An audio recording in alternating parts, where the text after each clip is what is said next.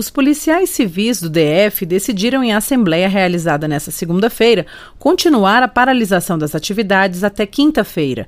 Eles resolveram também entregar as chefias a partir de terça e ampliar a operação PCDF legal, em que denunciam a sobrecarga de trabalho na corporação. A categoria reivindica equiparação salarial com a Polícia Federal. De acordo com o Simpol DF, Sindicato dos Policiais Civis, na quarta-feira eles farão uma manifestação na Câmara Legislativa e depois passeata até a sede da Secretaria de Segurança Pública. E na quinta-feira haverá nova assembleia. Na semana passada, a Justiça do Distrito Federal proibiu a paralisação da polícia durante o período da Olimpíada, mas o sindicato alegou que não foi notificado sobre a decisão até a tarde de segunda-feira. Reportagem Priscila Rangel.